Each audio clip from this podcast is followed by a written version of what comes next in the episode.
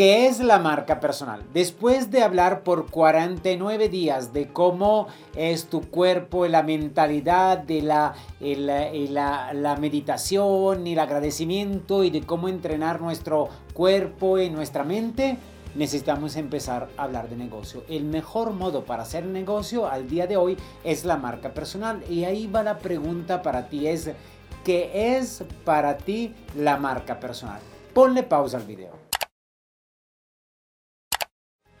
Bien, ¿qué es la marca personal? Probablemente escribiste mi sonrisa, mi nombre, mi modo de ser, mi actitud, mi, mi enfoque, mi modo de hablar, mi modo de gesticular, lo que eh, mi sello, mi sello de originalidad o del otro lado, cómo percibe la gente todo esto es marca personal, sí es marca personal.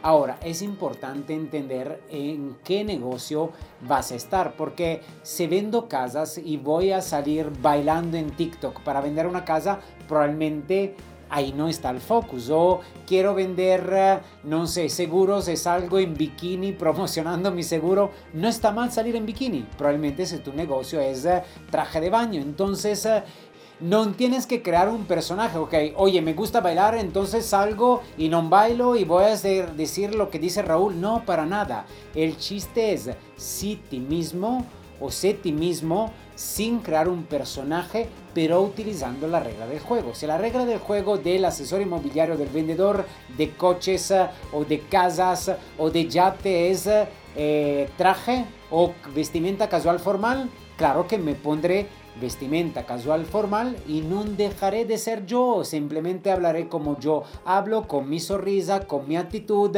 con mi modo de ser, con mi modo de gesticular, pero con las reglas del juego de las ventas de casas, de seguros, de yate, lo que sea. Promocionos eh, clases de baile, entonces sí estaré bailando, pero igual, otra vez con las vestimentas de un bailarín que vende este tipo de clase. Entonces, la marca personal es como quiere que te perciba la gente, recordándote que Tienes que ser ti mismo, tienes que ser congruente, pero utilizando las reglas del juego del negocio en el cual estás. Ese fue día 51 de 365 de cómo convertirte en empresario en 2024.